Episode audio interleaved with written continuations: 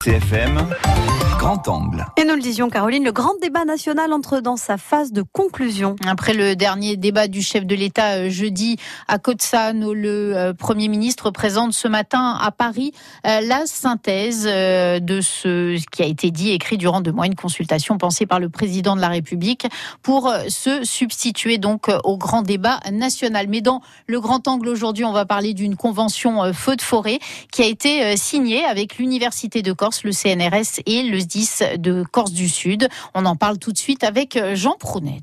16 permanents travaillent dans cette unité de recherche sur les feux à Corte la seule en France aujourd'hui est connue dans le monde entier. Leur terrain de jeu, l'écologie, la chimie, la physique, l'informatique et la vision. Leur souci, comprendre les phénomènes qui interviennent lors d'un démarrage de feu. Leur objectif, développer des outils prédictifs qui serviront aux soldats du feu. Double mission commentée par Lucille Ross, responsable scientifique de cette unité de recherche. Nous focalisons sur une connaissance des phénomènes liés au feu de forêt exclusivement, à savoir les conditions de démarrage, les conditions d'arrêt, euh, leur propagation et également leur impact. Leur impact qui soit soit sur la végétation, et là il y a une nouvelle thématique aussi qui a été démarrée, les impacts sur l'interface forêt habitat, c'est-à-dire sur l'habitation. Comment protéger nos habitations, comment optimiser le choix des matériaux, etc. Rien que ça, je pense que ça va bien occuper tous nos chercheurs. Dans cette unité de recherche, plusieurs prototypes sont à l'étude, comme DIMSALE, un logiciel sur le dimensionnement des zones incendiées au service du positionnement des hommes, ou encore Firecaster, un outil destiné à prédire le parcours d'un feu en fonction du combustible brûlé. Firecaster, c'est un outil qui mélange, je dirais, des prédictions de vent, de température, d'humidité, etc.,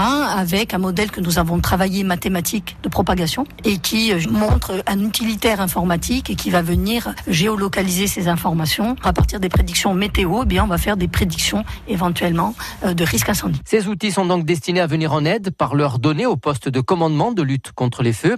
Il en va de même pour le travail sur les drones. Appelés à prendre une place importante d'ici peu, leur expérimentation a déjà démarré au service incendie à Ajaccio, dirigé par le colonel Bruno Maestracci. Nous-mêmes, euh, nous avions utilisé les drones, notamment sur le feu de Palnec en 2017. Drones qui étaient utilisés évidemment en dehors et en absence de moyens aériens, c'est-à-dire très tôt au lever du jour, ce qui nous permettait d'identifier avec certitude et de géolocaliser les points chauds, qu'on voit en général euh, à l'inversion des vents au lever du jour, et donc d'envoyer des équipes pour travailler au plus près sur des endroits extrêmement précis, ce qu'avant on ne faisait pas. Parfois, on faisait des reconnaissances, même aériennes avant que les souches euh, fassent monter de la fumée. Donc euh, c'était des dizaines de jours pour éteindre les feux. Grâce à ces moyens, ça nous permet un d'être plus précis, deux de perdre moins de temps et trois d'être plus Donc effectivement, on ne peut que envisager qu'il faut développer ce type d'outils. Je crois beaucoup en l'avenir des drones. Des drones et autres outils qui pourront sous peu trouver un véritable terrain d'expérimentation à Corté. La présidence de l'université a annoncé la construction d'un site dédié à cette unité de recherche sur les feux sur les terrains du troisième campus qui doit voir le jour d'ici deux à trois ans.